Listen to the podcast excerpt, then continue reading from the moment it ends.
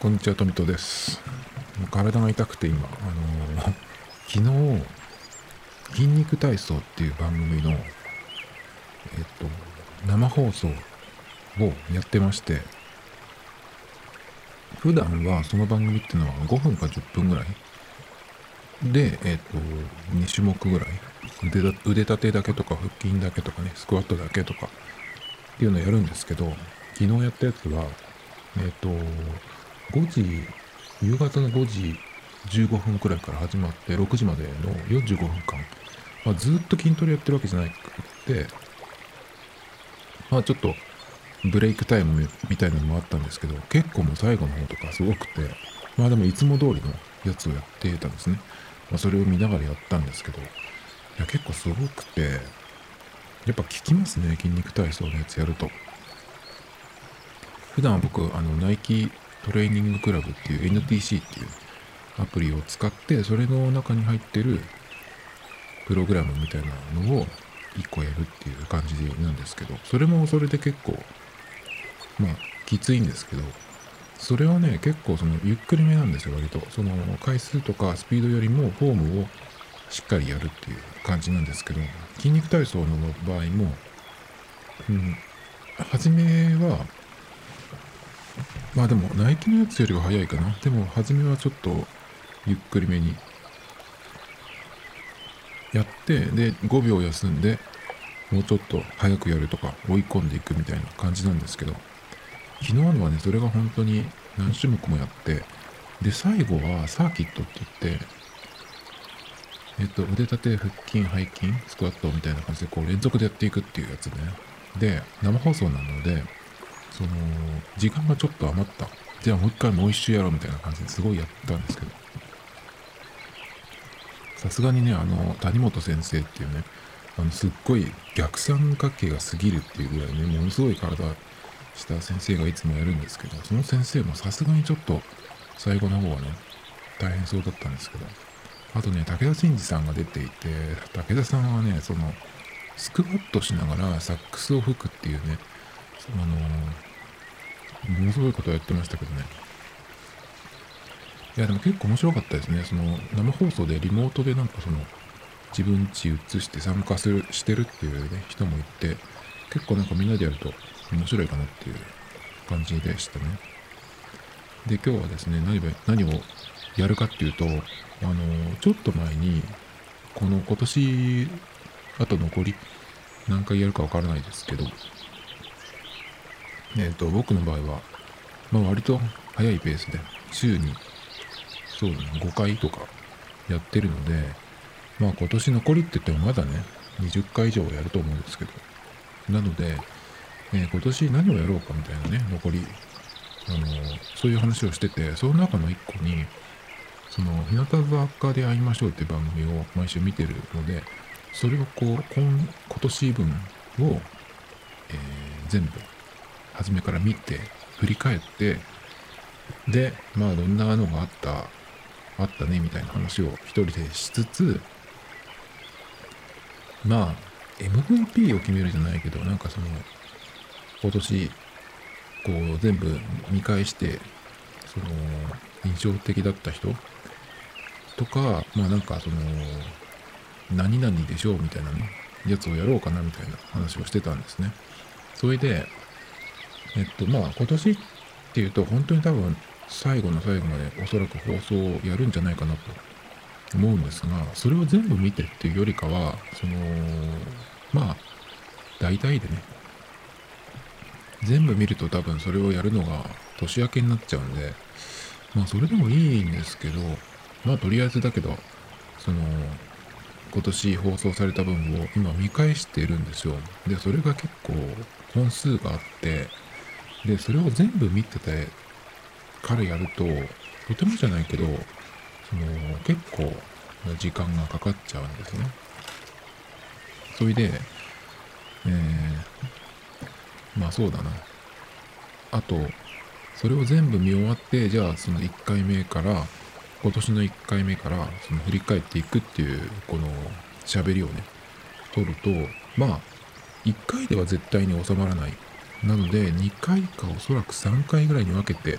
やることになるかなっていう感じですね。まあ、避難自体も結構一個の、その、ネタというか、で、その、2週分、3週分とか、よくやるんで、まあそういう感じになるかなっていう。で、それをね、連続でやるっていうのが、ちょっとその、まあ僕は別にいいんだけど、なんかその、うん、お腹、お腹いっぱい感になっちゃうかなっていうのもあるので、分けてやっていこうかなって。だから全部見終わってからやるんじゃなくて、とりあえず今、えっと、64回目64回目って言って、これあれだな。通算だ。通算の64、シャープ64って、えっとね、何月ぐらいかな、これ。6月とか、そのぐらいかな、もしかして、ちょっとそれを見てなかったんですけど、えっと、とりあえずね、えっと、今今のところ、うん、今週放送される分で、えー、シャープ87なんですよね。で、僕の今見終わったのが64なので、あとまあ、23回分は見ないと追いつかない。っていう感じなので、まあ全部見終わってからじゃなくても、ちょうどここが、その、リモートの回の最後かなちょっとわかんないけど、今見終わった最後のやつっていうのが、リモートで学力、うん、テストみたいなやつをやったんですよ、第2回。おバカセンターを決めるってやつね。まあそこがちょうど、キリがいいかなっていう感じだったんで、ここまで見たやつを今日はやっていこうかなって。で、そこからあとまた先を見て、まあ、どのぐらいのボリュームになるかわかんないですけど、とりあえず今日これを先にやっていこうかなって。だからこれももしかしたら、えっ、と、この1回分で収まるかどうかちょっとわかんないですけどね。まあでも、いけるかな。ということで、今年放送された避難愛の一番最初何だったかっていうと、夢診断ですね。ここはあれですよ。あの、えー、ラブミードゥさんがね、出た回ですね。今年の一発目だったですね。放送された。え、ー、と、2020年のラッキーガールを、うん、占うみたいな。だからその時に、え、ー、と、見た夢を、うん、発表して、で、それをこう、事前にね、ね、言ってるんで、そのラブミールーさんがね、え占ってくれるってやつで、結構このラブミールーさんがインパクトがすごくて、また出ないかなと思っている人結構多いと思うんですけど、この夢診断っていう、その、今年の運勢を占うみたいな企画で出たので、もしかしたら、来年の一発目の放送は、またラブミールーさん出ないかなとかちょっと思ってるんですけど、そんな感じでですね、実際その夢診断の、えー、ラブミードゥ3回、どんな感じだったかっていうとですね、あの、トップ5を、えっ、ー、と、発表するっていう形だったんですね。で、えっ、ー、と、5位、5位が渡辺美穂でしたね。で、なんかその、どういう内容だっけな、えっ、ー、と、結果を出すとかね、今年は結果を出しますとか、えっ、と、なんか、だけどそのキャラを作ってますみたいな話をされていてねあと3月6月9月が結構なんかいいことがあるみたいな。確か今年ってダサダやったんですよね。それがと思ったんだけどだけどあれっていうのはダサダって去年の夏ぐらいになんか実際の学校を借りてロケをやってたみたいな話だったんでこれはどうなんだろうって、3月、6月、9月、渡辺美穂的にどうだったのかって、僕そこまでちょっとわかんないんですけど、あとキャラを作ってますっていうところで、あの特に今年ね、この後いっぱい出てくるんですけど、丸や、丸点ってやつね、なんかそれにつながっているのかな、とかちょっと思ったんですけどね。で、こういう感じで、第5位がね、渡辺美穂ですね。あと今年、この前の時かな、からだと思うんだけど、大富豪っていうね、ワードが出てきて、あのトランプのゲームですね。なんかその特典映像に大富豪の大会やってるのがあって、僕それ見ましたけど、あれ超面白かったですね。僕もあれきっかけで、そのルールを知らなかったんで、その時。あのアプリでやりましたね、大富豪の。うんと、やつを。今年だっけ？去年、去年だよな、確か。それからですね、うんと、この時に出てきたのは、他にはですね、えー、川田さんね、川田さんが、えー、鏡を盗む話とかね、ここで初めて出てきましたね、多分。どういう流れだっけかな？なんかとにかく、その今ではね、もう今年とにかくこの、なんかパクリキャラみたいなのが定着しちゃったんですけど、これが多分初めて、ひなあいでは初めて出てきたん？じゃないかな？で、占いでね、モノマネタレントとして大ブレイクするとかっていう風に言ってたんですけど、まあそれ今のところまだ出てないですけどね。それからですね、えっ、と、ニブちゃんのところで、格闘技とかカースタンとか向いてるとかってなぜか言われていますね。それから、えっ、と、松田好乃ちゃんと、え一緒にゲーム実況をやると、ものすごい再生回数がいくっていうのがここで出て、で、この先ですよね、ニブちゃんは結構その、あ、もうこの時すでにメッセージアプリで、あの動画配信、自分のそのゲームのやつをやってるっていう話で、で、この後、そのいわゆるステイホーム期間に入るんですけど、その時僕ね、ちょっと結構見てたんですよ。あの、メッセージアプリを2ヶ月ぐらい撮ったのかな。どのぐらいからだっけ ?5 月、6月ぐらいかな。撮ったんですけど、もうその前ぐらいから結構、その、なんていうのかな、盛り上がってたんですけど、その日向坂のやつはね。みんななんかすごいこといろいろやってるって、ものすごい数ね、送ってるみたいな。で、実際そのニブちゃんのゲーム実況とかすごいレベルですね。あの、面白かったです、すごい。それに影響されて、ちょっとああいうソフト、触ってみたいなと思って、結構 iPhone のアプリでね、いくつも入れて、1個、えっ、と、なんだっけ、その1回課金すれば全部使えるってやつがあって、ブロっていうやつなんですけど、それをだけ課金して、あとは、いや、いくつかね、3つぐらい、うんと、一緒にこう、なんていうの、こう、合わせて使ってるんですけど、それは完全にニブちゃんの影響からです。ね、何を使ってるっていうのを言ってたんで、で、こ、この辺からなんかね、その、最初 iPhone でやってて、iPhone と iPad も使ってやってるって言ってたんだけど、マップにね、何かを入れたって話をしていて、なんだっけな、プレミアかなを入れたんだけど、なんかインストールしたらうまく動かなくて困ったみたいな話で、なんか別のソフトに行ったのかな、結局。だけどその Mac も結構ガチめなやつを使ってるみたいで、メモリ16ギガのやつを使ってるとかって言ってたんで、もうかなりいろいろやってるのかな。でもその後、その本格的にやっぱり芸能人の人とか、テレビの人たちのその仕事がね、戻ってきて、だからスケジュールもも戻ってきてるので、その後僕もう7、6月ぐらいまでしか見てないんで、2ヶ月ぐらいまで。だから今ちょっとどういうのやってるのか、あんまりわかんないんですけど、それっていうのはやっぱその契約してる時期しか見れないので、だからもし今から契約しても、その今年何やってたかっていうのを遡るってことができないんですよね。その時に、ね、契約してる人だけがその自分の端末に残してればずっと見れますけど。ねまあでもこのいろんな見ましたけど、やっぱりゲーム実況っていうところでね、結構、まあ跳ねたことはもう間違いないですね。えっと、ニブちゃん、それもそうだし、有吉っていうね、有吉さんの番組に、フォートナイトで出て、すごい、すごい良かったですね。あと、松田好乃ちゃんのクラロワでなんか出てましたね。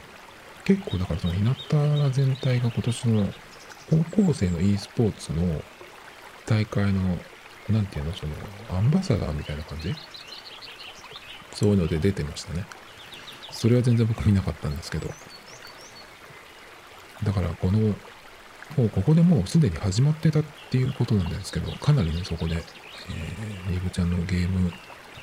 うーん、ゲーム何話まあ、行った年ですよね。それからね、結構もうこれ未だに覚えてるやつが、あの、マナモの話で、これ確かね、あの、最初、なんかその1本目と2本目の境目ぐらいにそのマナモの話が出たんですけど、その時に1本目のところは、あのまだスタジオに参加してなくて、なんていうの、その、たまりっていうの、うん、そのカメラの後ろの方、スタジオの中隅っこの方に、その、控え室っていうとちょっと部屋じゃないから違うんですけど、その椅子とテーブルが置いててちょっとその待機してるような場所にいたんですよ、一人で。なんかその学校帰りだったみたいで、その1本目間に合わなくて2本目から出るみたいな感じだったんですけど。で、その時に、その様子も映ってね。で、えー、マナモの話が、なんかその占いの話が出て。で、なんだっけな、うんと、なんか発掘とかが向いてるとかみたいな話になって、で、邪馬台国がどこにあるかの決着をつけるとかっていうね、話が出てね、これ本当に面白くて、実現したら本当に、これ、名前が残るしね、ちょっとなんなんか、その、絡んでこないかなと、思いますけど。ね。それから、他に面白かったやつは、あれですね、えっ、ー、と、ナッチョの怪談師に向いてるってね、ナッチョ号が登場したのが、えー、この、この回でしたね。あの、いろんなそのガムランボールとか、あとギロとか、あとなんだっけ、え、チョベック？よく覚えてますね、僕もね。あの辺は多分もう去年の間に出てたのかな？今年もなんかその、本人じゃないところから出てましたけどね、あの、まだ、今回は出てこないですけど、あの、刑事ドラマみたいな、ドラマというかコントみたいなやつをやった時に、チョベックが出てきましたね。そんな感じで、えっ、ー、と、いろんなグッズが出てきて出たんですけど、もともと。このナッチョ棒っていうのはもう、手作りですね。なんかその、霊がついてるみたいな気がするみたいな感じで、うちにいてもね。なので、その鈴をつけた棒を自分家で、自分で作ったっていうのを持ってきていてって。その出す時にいつもそうなんだけど、今日たまたま持っていてってね、あの、ちゃんと仕込んであるんですよね、それをね。この間、どこだっけかななんかで言ってたんだけど、しくじり先生に出た時も結局出せなかったんだけど、ガムランボールを、あの、机の引き出しにね、えー、入れていたみたいな話をね、言ってましたね。それから、えっと、FBI の超能力捜査に呼ばれますとかって言われてました、この辺とかは本当面白かったですね。それから、えっ、と、京子のゲラがね、出てましたね。あの、紙芝居やるときに。京子が4位かな。で、3人ユニットだったら、東京ドームまですぐ行けますとか言われてましたけど。どうなんだろう？ユニットとかってなんか出たのかな？ちょっと僕音楽とかその曲の方があんまり興味がないんで、そのアルバムとかも全然シングルもだけど聴いてないですけど。で、これがね、えっと、前後半に分かれていて、後半がこの次の週になるんですけど、この後半の最初のオープニングの曲が梅沢富美男さんの夢芝居でしたね。あの、そのまんま入っていくっていうやつで、かなりこれ話題になってますけど、普段は、あの、えー、ときめきそうっていう曲かな？僕、あの、ユニアで覚えるんですよね、曲を。あ、これあれじゃんって感じで。で、そのときめきそうっていう曲のオープニングっていうか、そのイントロか、イントロのところが使われるんですけど、ひなあいの最初にね。この回は、梅沢富美男さんの夢芝居がそのまま使われて、で、その曲の、うん、その曲が鳴ってるところに、日向坂で会いましょうっていつものタイトルコードが入るっていうね、すごい回でしたね。で、後半は、えっ、ー、と、マナフィーの毒舌キャラがいいぞっていうような話がね、ここで出てきて、女子プロ、ヒールの女子プロをやるといいとかね、えっ、と、すごい、なんとかぶっ飛んだ話が出てきてましたね。それから、お寿司が3位でしたね。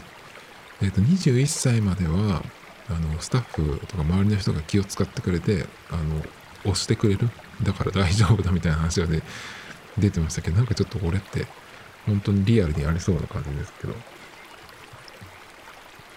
それでね、うんと、2位が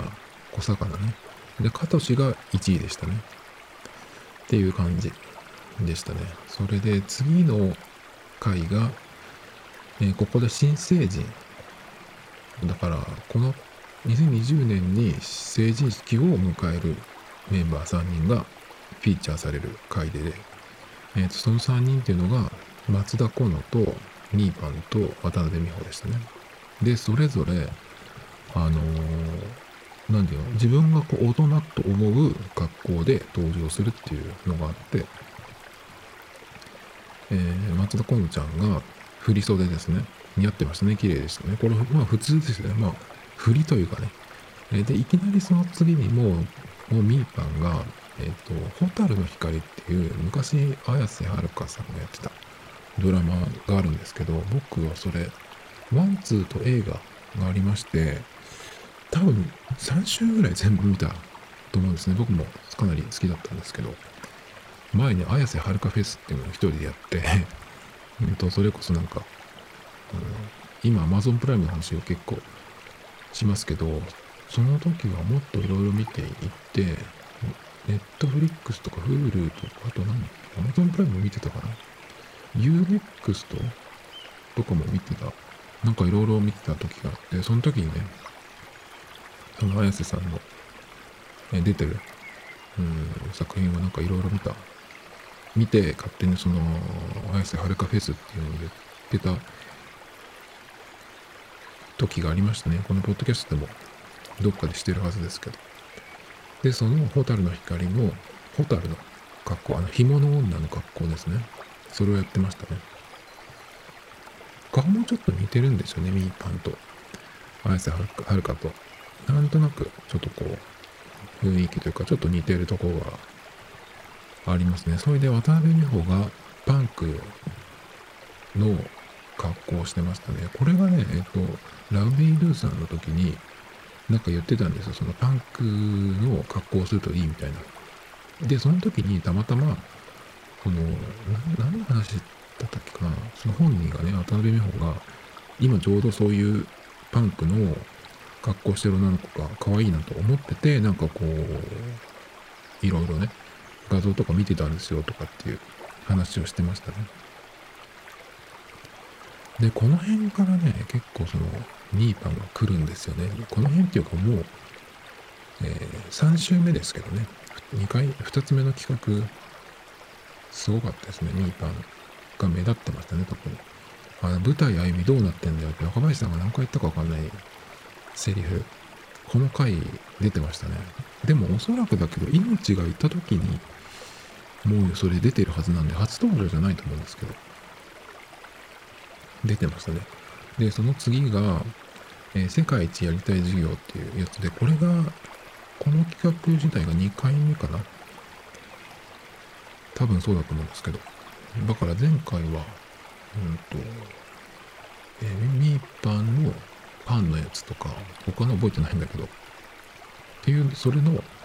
2回目。でしたね。で結構この辺からその春日さんがちょっとこうお日様化してるんじゃないかっていう話が出てたりとかしてね。えっ、とそんな感じ。なのでそのなんていうのかな。ちょっと優しくなってるみたいな、えー話が出てましたね。で面白かったのはねここやっぱトピック上げるとするとこの世界一やりたい授業えっ、となんだろうな。いろんな人がいろんな授業やってましたけど。小魚の恐竜の話。あれ？恐竜の話ここで聞いたんだね。ここで聞いてそのジュラシック・パーク3が一番おすすめっていうのを言っていて僕、えっとプライムで見ましたけどね。ではそのね恐竜の絵がねあの本人が描いたやつがすっごいよくてあれなんか手書きとは思思えないぐらいなんていうのかな。雰囲気もいいしシンプルな線の絵なんですけどあれすごい良かったですね。それでやっぱそうそうトピックといえばこの世界一やりたい授業でやっぱ一番こう来てたなと思うのがえーこれ後編なんですけど後編に出たマナフィーですね。マナフィー対岡林さんっていうねそのマナフィーのそのちょい毒舌みたいなねそういうツッコミが、え出てましたね毒舌対ハスリとかってねテロップも出てましたけどあの本当はわかるくせにとかねあの、ポンポンプリンのところでボケた時にね、ザ・マウンテンでしょって言った時に、本当はわかるくせにっていうね、あれが出た回ですね。あとね、親ってのも出ましたね。あと、私の何を知ってるんですかとかね、よくいっぱい出ましたね、ここでね。そのサンリオの時に、えー、ヤンチャルのそのテンションが高かったのとかね、面白い回でしたね。あとは、あの、春日さん鼻毛が出てますっていうふうに言われて、あの、夜と本当に出てたっていうね。あとはね、ASMR のやつがありましたね。シリコンパフっていうね。それはこの回でしたね。あのね、ネイルサロンだっけ？メイクを、なんかそのおじさんの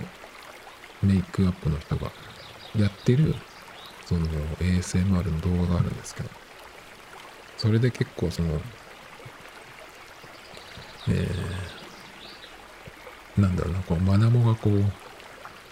ヒットポイントゼロみたいな顔になってたりとか、あと、カトシがね、その、変な音が出るときに、ヘッドホンを外さないでアイマスクを投げるっていうね、アイマスクを外すっていう、その、謎なリアクションでしたけど、あれなんか、あの、あれ系の結構リアクションは、やっぱさすがですね。いつ見ても面白いですね。まあ、そんな回でしたね。で、次が、えっ、ー、と、春日さんの誕生日会、生誕祭みたいな感じで、えー、二部祭りっていうのをね、やりましたねだからその二部ちゃんの、その、今までこう、出てないエピソードみたいなのをこう出すっていうやつですね。靴下の話とか、なんか、だるまの腹巻きの話とかね。あ、だるまの腹巻きは、あれですね、またナッチョですね。それから、ナッチョのモダマ。モダマってね、あれがで登場しましたね。サリエモン。サリエモン登場の回ですね。あとやっぱここの回で言うならば、あのー、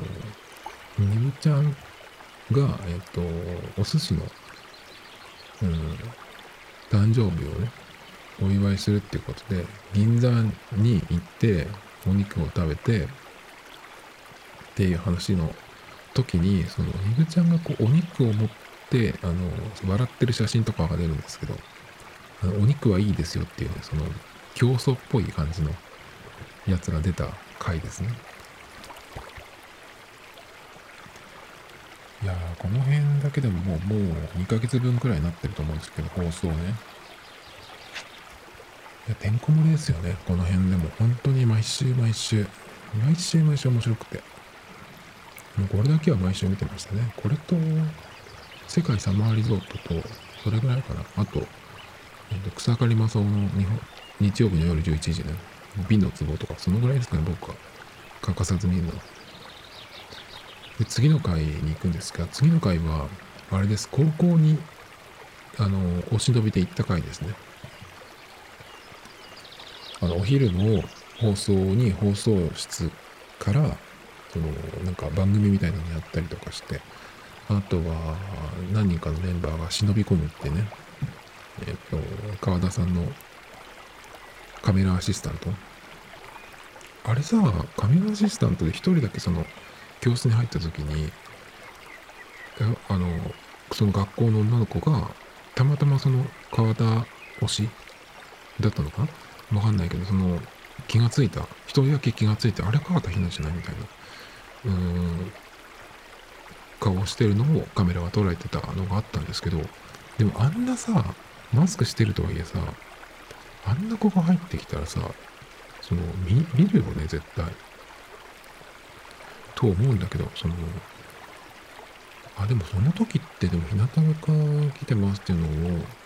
その、校内のラジオでやってるはずなので、まあどのぐらい知られてるかっていうのももちろんあるかもしれないけど、でもあんなさ、可愛いさ、子がさ、カメラアシスタント来てたら絶対ちょっと目立っちゃうんじゃないかなと思ったんだけど、あれ結構良かったなと思うんですけどね。あとやっぱ何と言ってもこの回は、あのー、お寿司金村ミックのフェイスフラッシュですね。あれは受けましたね。あのー普通に何ていうのかなその忍び込んでそこの学校の制服を着て生徒に紛れ込んでなんかその階段のとこにいたりとかさあとここはさすがにバレるんだけど空いてる席のとこに教室に入って座るっていう。で、そこでマスクを外すっていうのがね、あって、フェイスフラッシュっていう、えー、テロップが出てましたけど、あれはいかんですよね。あの、もうあれこそ美の暴力って感じでしたね。でもあれをね、やるの本当にね、ナイスですね。ちょっとそういうのを、こう、うまいんですよね。なんていうのかな、悪ノリっていうほどではないんだけど、なんかちょっとここまでやってやろうっていうのが、やるっていうのと、それから、それがなんていうのかな、こ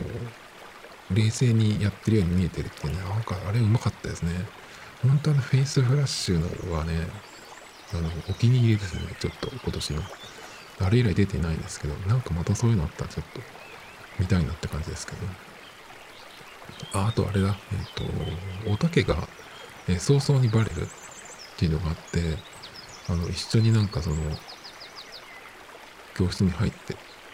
行ったりとか、で、その時にすごい可愛いって言われて5万円で帰ってくるってね、いうのがありましたね。あの、その回でしたね。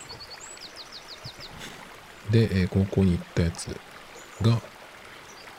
終わって、え、その次の回が、え、MV 解説ですね。青春の間の MV 解説をやるってやつですね。えー、ひよたのバチボコ起こってましたとかね。重たい、なんか木を持って、で、うんと、立って持ってる人もいたり、座って持ってる人もいたりしたんだけど、結構ひよたの時は立って片手で持つみたいな感じで。えー、ね、バチボコ起こってましたって、ね、ワードが出ましたね。それから、ハマりたい女。あ、そうそうそうそう、その、えっ、ー、と、重たい木の話が出た時に、それと同じぐらいの重さのやつを用意したってことで、えちょっともっと見ましょうみたいな風になって、なんか袋が出てくるんですよ。ズタ袋みたいなやつがある。それをカトシーが持つんだけど、重いから最初はその若林さんがこう支えてて話すよっていう感じでね、やるんですけど、その時のなんかね、あの、か弱い女アピールっていうそのテロップ出てましたけど、ハマりたい女の、か弱い女アピールみたいなやつが出てましたけど、あそこら辺もちょっと面白かった。あの辺と、あとは、ま、今回は出てこない、その、もっと後にそれ触れますけども一回。あの、割と最近のやつで、そう、さっきも言ったその刑事ドラマコントの時の、その最後のとこですね、カトシの番の最後のとこで、ね、若林さんと手錠で繋がれるってやつね。あの辺とかとこう、一括りになるようなネタでしたね。あの、重いものを持つカトシって。えー、そんな感じ？あとなんかこの辺で結構、その若林さんが他の番組でやってたこととかね、もうこう、よく見てるなって感じでこう、上手に言ってたんですけど、えー、っと、ミーパンがその、激辛麻婆豆腐を、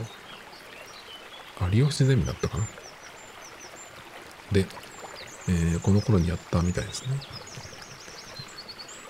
そうそう、それからね、MV 解説で、えっ、ー、と、良かったやつがですね、マナフィーの見てください、私ですってやつね。あれとか面白かったね。で、次が、えっ、ー、と、これがね、ちょっとこう変則になってるんですけど、さっきのその授業のやつ、それのパート3ですね。その3回目が、えー、ここでやりまして、3本分だから通れてたってことですね。これが、えっ、ー、と、キャプテンのジャイアンツのやつかな。それとあと、斎藤京子の、えー、カラオケで高得点を取る方法っていうの。っていうのやってましたね。やっぱ上手いですよね。斎藤京子、歌が。あとなんかその、歌い方とかもすごく、うん、よく知っていて、それがその自分でできるっていうね。聴けるもんね、その一人で歌ってる歌が。っ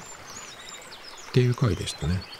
で、その次が、ここがですね、ここも結構盛り上がった回じゃないかなと思うんですけど、ひな会いたいひなましょう。どっちにするかっていうの相性の、呼び方まあ大体ね、最初からひなあいじゃないのっていうところなんだけど、えー、そのひなあいかひなましょう派かっていうので、こう対決をするんですけど、ひなましょう派が2人なんですよ。えっ、ー、と、富田とキャプテン。で、ここでミーパンが、私はどっちでもいいんですっていう風に書いたら、なぜか MC になったっていうことでね、結構ここもミーパンが目立った回かなっていう感じで、そうですね。で、ここでね、うん、僕一番良かったやつがですね、ジェスチャークイズっていうのをやったんですよ。なんかお題が出て、それをジェスチャーでやって、えー、それを、うん、チームメイトが当てるってやつなんですけど、カトシとニブちゃんがやった、えっ、ー、と、C、スター・ウォーズの C3PO と R2D2 が、なんかその、えっ、ー、と、なんとかが臭くてな、の C3PO と R2D2 っていうのだったんですけど、やっぱそのカトシの動きがすごい面白くて、これがね、なんか GIF に、GIF 画像で上がってて、僕ね、それ保存しましたね、思わずね。どっかに入ってるはずなんですけど。ちょっとすごかったですね。みんな受けてましたけどね、あれはね。あとね、この辺から、そのキャプテンの40代扱いみたいなのがスタートしてる気がするんですけど。えっと、そうだな、そうそうそう。えっと、ドッジボールやったんですよね。それで朝倉みなみ42歳みたいなのが出たりとかして。でもキャプテンここ、ドッジボールの時すごかったよね。パスカットしようとして当たってて自爆したりとかさ。そうね、面白かったね、やっぱね。あと、富田のなんか負け癖みたいな、この辺も出てましたね。腰がパラダイスとかっていう感じで、腰がなんかやっちゃったみたいで、ドッジボールと、あとなんか最後のムカデ競争みたいなのがちょっと大変みたいということで、あの、ミーパンがね、代わりにやってましたけど。あ、そうそう、ドッジボールで言うとね、ニブちゃんが、その、ガスガスにボールくださいって言って、あの、渡してすぐに投げて、その、当てられるっていうね、っていうくだりがありましたけど、あれも面白かったね。春日さんなんか飛びそうだったんだけど、取れなかったね、マジでね。あれは面白かったね。やっぱ春日さんが面白かったね、この回はね。あと、えー、ちっちゃいとこでツボだったのが、ムカデ競争やるときに、えっ、ー、と、ひなましょうチームは3人なんだけど、ひなあいチームはいっぱいいるので、それ以外全員だから、その時に、えっと、ムカデ競争なんて、その足をつないで縦に並ぶんですけど、その時に、えー、に、マナモがニルちゃんの後ろにつけつけてたっていうね。あの並びは結構ツボでした。それでその次は、えー、デビュー1周年。だから解明してデビュー1周年。だからこれが3月ぐらいの話かな。で、デビュー1周年。あんなことこんなことありましたみたいな。話で、ここはね、えっと、ナッチョの脱生ハゲ、触覚が、その今までなんかその武器みたい、狂気みたいだったんだけど、歩みの、舞台歩みの時はピークだったっていう話をしていて、それがこの1年で、その、何？なくなり、なくなりましたっていうか、まだなくなったってわけじゃないんだけど、そんなね、その狂気みたいな、えー、触覚じゃなくなりましたっていう話で、その時にその、ナッチのお母さんが、その、触覚が一番すごい時に、その、言っていて、生ハゲみたいだっていう風に言っていてね、その、こあのライブとか舞台とか見に来た時にどうだったっていう風に聞くとね、今日も安定の生ハゲだったみたいな話が出たりとかしてね、あれは本当に面白かったね。生ハゲね。で、そう、これでね、この見た時で思いついたことがあったんだけど、ライブグッズでさ、あの、ナッチョの触覚っていうグッズ作ればいいじゃんと思って。その、なんていうのかな、その、プラスチックで触覚の形を作って2本セットになってんだけど、それを男だとどうかな？ちょっとわかんないけど、女の子だったら、その、髪の毛のサイドのところに、そのクリップみたいになってるんで、それが、パチってつけると、ナッチョの、生ハゲ状態のね、あの、えー、状態が再現できるというか、体験できるというか、ね。そんなグッズはいかがでしょうとか思ったんだけど、それからね、そう、この辺も春日さんがお日様化してるっていうのがまた出て、ちょっとこう、メンバー的には強くいけなくなったみたいな、こうどこまで行っていいのか、どこまでいじっていいのかみたいなね、こう強めに言っても、こう帰ってこないみたいなさ、なんか話がしてましたね。それからね、え斎藤京子の料理ができるようになりましたというか、まあ、マシになりましたっていう話で、一人だけそのキッチンに行って、オムライスとエビフライをね、作るんですけど、まあでも前の時よりは、うん、良くなったと思うんですけど、あのね、温度計をケースのまま、えー、油の中に入れて変形しちゃうってやつね、やってましたね。そう、この回でも本当にいろいろあって、あととその時かなりツボだったのが、カトシの、カトシがね、その時声が出ない。なんか、枯れちゃったかなんか、で、声が出ないんですよ。それで、パッツを2枚入っちゃいましたみたいなね、やつがあってですね、もうこれは本当に良かったですね。あと、ライブの時のなんか失敗談みたいなやつで、川田さんが、えっ、ー、と、マイクを忘れる。自分センターでやんなきゃいけないのに、そのマイクを忘れて、えー、出てきて、えっ、と、トロッコから移動してきてセンター、あ、す、すーと、ステージに行って、こう振り向いて歌うっていうとこなんだけど、だけどポーカーフェイスでやりましたみたいなね。まあ、本当うまく、うまいこと言ってたんですけど、あとこう右と左とどっち行くかっていうところで、えー、間違えるってね。勘で左に行ったんだけど、えー、右でしたっていうやつ。あと学ぶものを口笛、全然吹けてない口笛ね、スカスカ言ってましたね。で、富田がやってましたけど、うまいですね。すごいうまかったな、口笛が。あと誰だっけ？下ごしらえは腹ごしらえって言って。ミーパンかなこれ言いそうなの。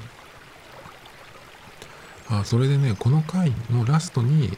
そのスナックマオの閉店っていうのがあって、井口のラストでしたね。いや、なんか、ちょっと、あの時井口の、うんと、髪型とかも今まで見たことないような感じで。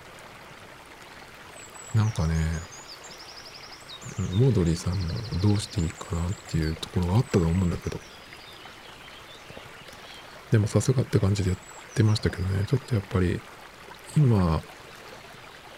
今なんていうの？この、あ、ここでもう、ここで最後だったんだという感じですね。だから今年の、その卒業っていうのはこの時期だったと思うんですけど、ここまでのね、その、1月からここまで、1月からというか、去年の春夏ぐらいからかな。ずっとまあ、避難にも出てなかったわけですけど、やっぱもったいないよね、どう考えても。だって、その、何？違法なことをしたとかさ、社会的にまずいことしたとかってわけじゃないじゃん、全然。なんかさ、どっかの、どっかの誰か、なんかその、クソメディアにさ、ストーカーまがいのことされて取られてさ、それで、ただ男と一緒にやれてただけでしょ？そんなんでさ、人生変えられちゃうんだよ。しかも、その、井口だけじゃなくてさ、その、グループ自体っていうのはね、なんか本当に、その犯罪者扱いみたいにされるのがさ、そう、本当に嫌だなって感じがするんだけど、別にどうだっていいじゃん、そんなの。しかも井口だよ。もうだって、あのー、なんていうの、あの人がもう、その収まらない人、収まらない人じゃん。その枠、枠にさ、全然、その規格外じゃん、すべてが。だってあれだよ、あのー、お菓子のさ、昆布の袋を財布にしてた女だよ。そんな、そんなすごいやつをさ、なんかその普通のなんか基準でさ、裁かれるみたいな、なんか嫌だなと思って、でも今、ね、元気そうにやってるんで、なんかね、共演とかあったらいいなと思うんですけどね。これは本当にちょっと、うん、寂しかったですね、見ててね。それでその次が、えっ、ー、と、ここで新3期の3人が出てきますね。えっ、と、マリモトとパルヨと、それから三国ですね、高橋三国が出てくるっていう回ですね。これが最初かな？まあ、この回は、やっぱなんといっても、パルヨのあのピッチングですね、80キロ出したピッチング。なぜか春日さんがキャッチできなかったですね。あれ距離が近かったのかな？そんなこともないと思うんですけど、前に若林さんがやってた時はキャッチしてたんで、取れないことはないと思うんですけど、やっぱでもあの、ピッチングのフォームは、ちょっとかっこよすぎますよね。もうあれでね、ちょっと、なんか捕まれましたよね。うん、なんかちょっとこう、サバサバしてる雰囲気も、いいしね。他、あの、今までいない感じかな。やっぱでもあの、なんといってもあの、投げる姿とかフォームというかね、あれちょっとかっこよすぎるよね。もう野球の人じゃないからそんなに頻繁に見る、見ることじゃないんだけど、ちょっとどっかで見たいなって、この間そうだ、なんか言ってたな。うんと、光 TV の番組だっけ？やってましたね。えっと、ティモンディの人がいて、ティモンディ最近超好きになったんだけど、あの、の人がいて、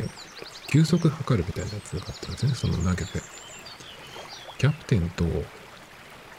だっけ？キャプテンと、おたけがやったのかな？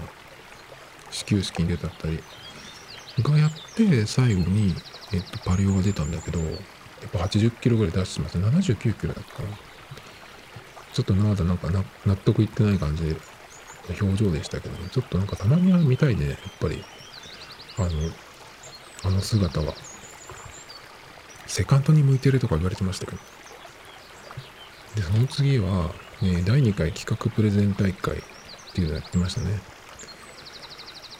うん、とこの中に、えー、予告詐欺以上の案件とかってなんかテロップで出てたんですけど、たまにあるんですね、その、来週の予告っていうので出てるんだけど、本編見ると、それが出てこないっていうね。自覚してるじゃんっていう。で、企画プレゼン大会。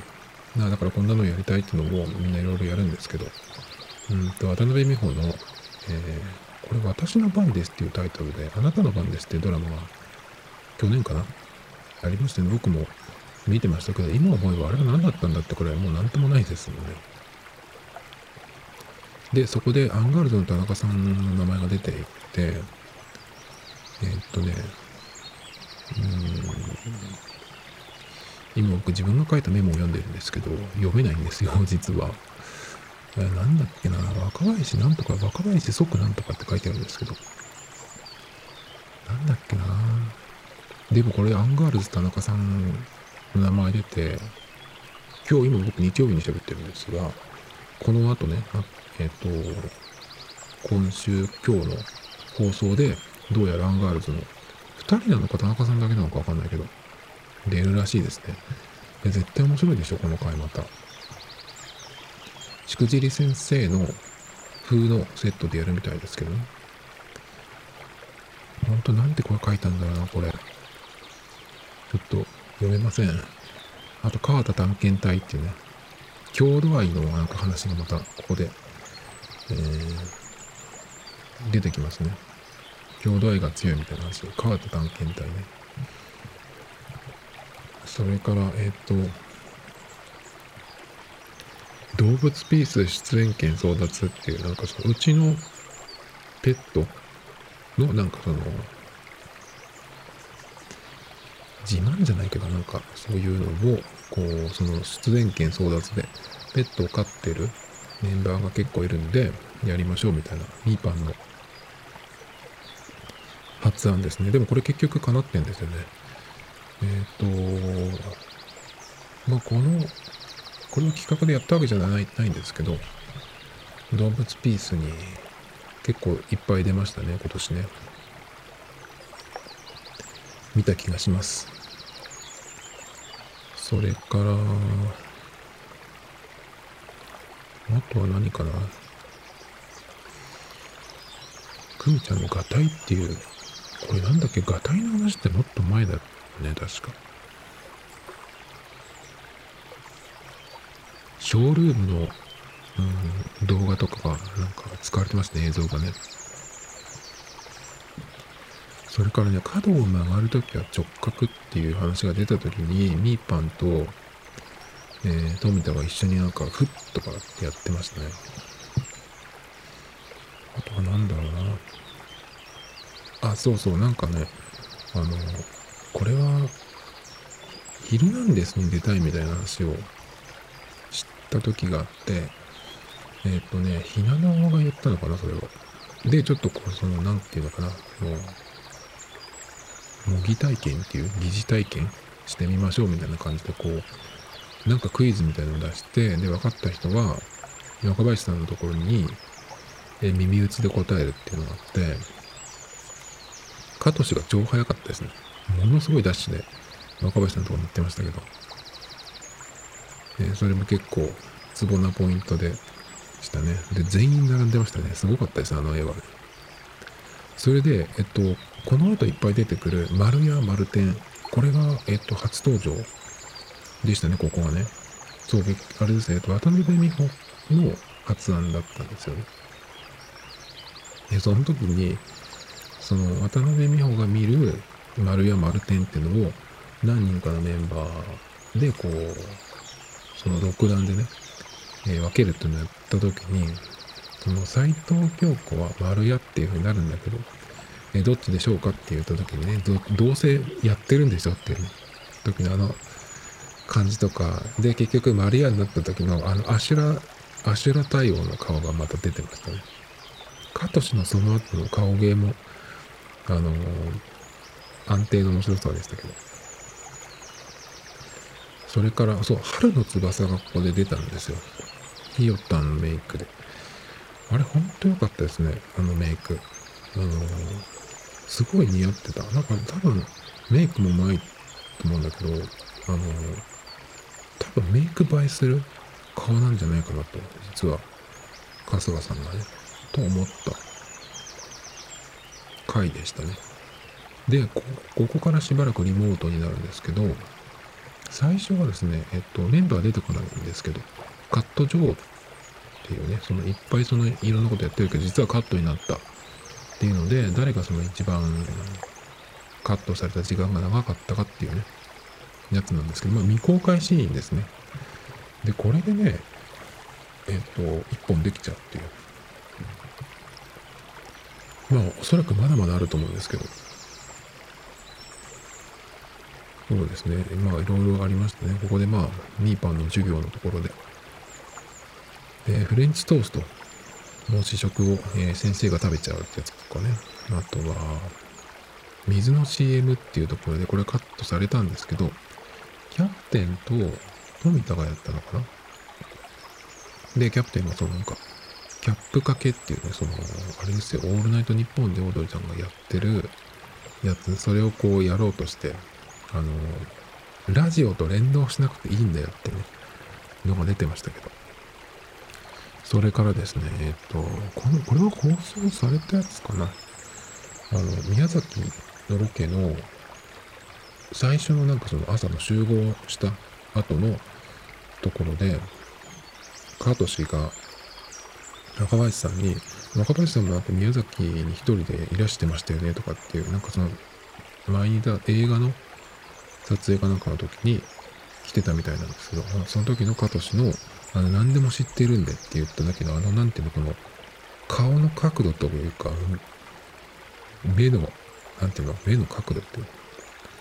あれは素晴らしかったですね。で、あそこで忘れちゃいけないのが、それを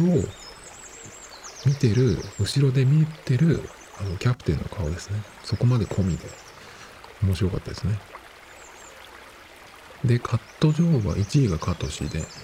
2位が川田さん。で、3位がリブちゃんっていうね、っていう感じでしたね。で、この次からがリモートで収録になるんですね。で、その内容が総集編。総集編なんですけど、総集編なんだけど、あの、そのリモートで喋ってるのだけで全然いけちゃってね。だからひなあ面白いんだなっていうのも納得しましたけど。で、結局この1回目、そのメンバーはだから5人とか6人ずつぐらいだから出るんですよね。で、その最初の回は、確かね、えっと、その総集編の映像見たやつは、1個くらいしか見てなかったんだかな。春日が、えっと、見たい、見たくないで判定するんですけど、見たいになったのは1個だけだったような気がするんですけどね。この辺から結構おたけが目立ってくる、目立ってきてたなっていう印象なんですけど、僕は。ミーパンは引き続き勢いがありました。もう最初からでしたね、今年はね。で、ミーパンのその前髪が短いのが結構、あのー、気になるところで、その時僕さっき言ったんですけど、その、え、メッセージを取っていて、その時ね、結局それその2ヶ月ぐらいで 10, 10人かな？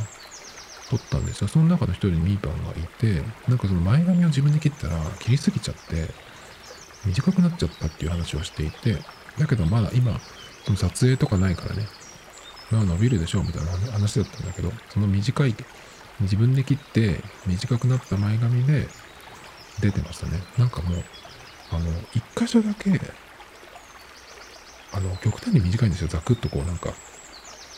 三角に切り切り込みが入っちゃったみたいな感じの、えー、前髪になっていてね、それもちょっと後押しして面白い感じになってましたけどね。で、その総集編、そのメンバーそれぞれがこれを見たいっていうやつをこう出してくるんですけど、それがこのひらがな押しの時から、ひらがな押しの回目のところからもう出てましたね。だから結構その広い範囲だと思うんですけど。えー、その次が、また、えー、その次の週ね、総集編なんだけど、ここで春日さんに娘さんが誕生したっていうことで、確かそのリモート収録をやってる最中だったか、その前とかに、えー、生まれたっていう話で、ダディが、ダディがになられたってことで、オープニングのところでね、全員でこうなんか、紙に一文字ずつとか書いてやってましたけど、あとなんかね、この時結構そのリモートだから、うん、強いというかね、あの、自然に褒めれるみたいな若林さん、えー、リモ林とか褒め林とか出てましたけど、透明感がすごいとかね、綺麗ですねとかね、すごい毎週最初に言うっていうのが、えーこの時のなんかパターンみたいになってましたけどね。で、渡辺美穂は結構この、この辺からその丸屋のやつで、こう、ちょっとこう、様子がおかしいというか、ぶりっ子で、そんなキャラだっけみたいなね。結構だからこの辺からすごいやるようになったのかなっていう気がするんですけど。で、次も、次の週も、えー、未公開シーン、あ、総集編か、総集編の、えー、リモート収録っていう感じなんだけど、うんと、おたけがこの辺からすごい、えー、良かったですね。良かったというか、なんか、目立つっていうか、何をしてるってわけじゃないんだけど、ただ笑ってるだけですごく印象に残るっていうかね、なんかそういう感じなだったんですけど、あのー、そうですね。この辺からあの OBK の第2弾が始まっていくんですけど、あとこの回で、その宮崎に行った時の食事会の話、誰だっけかな、最初にその話を持ってきたのって、お寿司だったかな。そうかな、確か、えっと、うん、若林さん側のテーブルは、なんか盛り上がってたんだけど、春日さん側のテーブルは春日さんがあんまり喋らないんで、なんかメンバーの子たちが気を使って、なんかこう話しかけて、あの、なんていうの、こう、静かにならないようにしてたみたいな話をしていて、結構マナフィーがそこでこう、えー、仕切ってやったりとかね、みたいな話が出てましたね。で、ここで結構その、えー、ネットで話題になったのが、その時の、その食事会の時のテーブルの席の並びをなんかそのいろんな人の話からこう図を書いて埋めていくみたいなのが出ていてでそれをこう聞きながら誰が誰の隣にいたとか向かいに誰がいたとかっていう話からそのこう埋めていくんですけどそうするとちょっとこう、うん、あれってなるところが出てくるんですよね。あれこの子が言ってたのはこうだけどこの子が言ってるのだとちょっと違うっていう風になるんですよね。でその時に、うんと、新しい情報とかが入ってきたりとかして結局あれ完成したのかな？結構ね面白かったですねその辺が。で曖昧だったのはその若林さん側は結構その、えー、一番近くにいた4人は分かってるんですけどそっからの境目とかあと春日さん側にのテーブルは誰がいたとかね。その辺がちょっとこう何て言うのかなこう説がいろいろあったりとかして結局あれうん出たのか出たような気がするんだけどまあ別にどうでもいいんですけどね。それでリモートの総集編の4週目が、ここがもう最初に、えっと、ナッチョがゴリラの被り物で登場とかね、えー、っていうのから始まり、あの、ひなののうちの襖、あれがなんかすごい、その本人のなんか雰囲気とかに合ってたりとかしてね、結構なんか良かったですね。あの襖、後ろは何なのっていうのがなんかちょっと気になっちゃう。それはあの、押し入れなのか、それともしあの別の部屋につながってる襖なのかわかんないんですけど、ちょうどその襖の閉じる、真ん中に座ってるって感じだったんで、まあいいですけど、えっ、ー、と、それが結構ね、うん、印象に残りましたね。で、ひなの、あ、そうそう、毎毎回、その、このリモート総集編の時に、背景をね、そのオードリー、オードリーさんの背景を変えられるってことで、何がいいっていう話をこうみんなに振るんですけど、ひなのに振った時に、春日さんの友達がいいと思いますっていうね。で、そのなんか知らない、芸人さんかなんかは知らないけど、その人の顔がバーってて、出るやつとかがあったりとかしてね。いや、面白かったですね、相変わらずね。それから、あとは何かな。これまた自分が書いたやつちょっと読めないんですけど。うん。春日さんがやっぱこの辺なんか、リモートだからなのかわかんないけど、すごい調子良かったっていう感じですね。っていうところかな。えー、この後、この次から、学力テスト第2回、これもリモートでやったんですけど、その話に入っていくんですけど、もうちょっと1時間になっちゃったので、ちょっとここで第、えー、第1回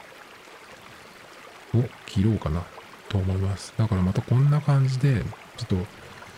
えー、今年放送された分の被害を見て、振り返っていって、こんな話がありましたっていうのと、まあ僕、個人的にここがツボだったみたいなね、そういう話をしていこうかなと思うんですけど、また第2回に続きまして、連続じゃなくて、ちょっと開くと思うんですけど、またやります。Tomito Times Podcast. This program was broadcasted you. Anchor FM.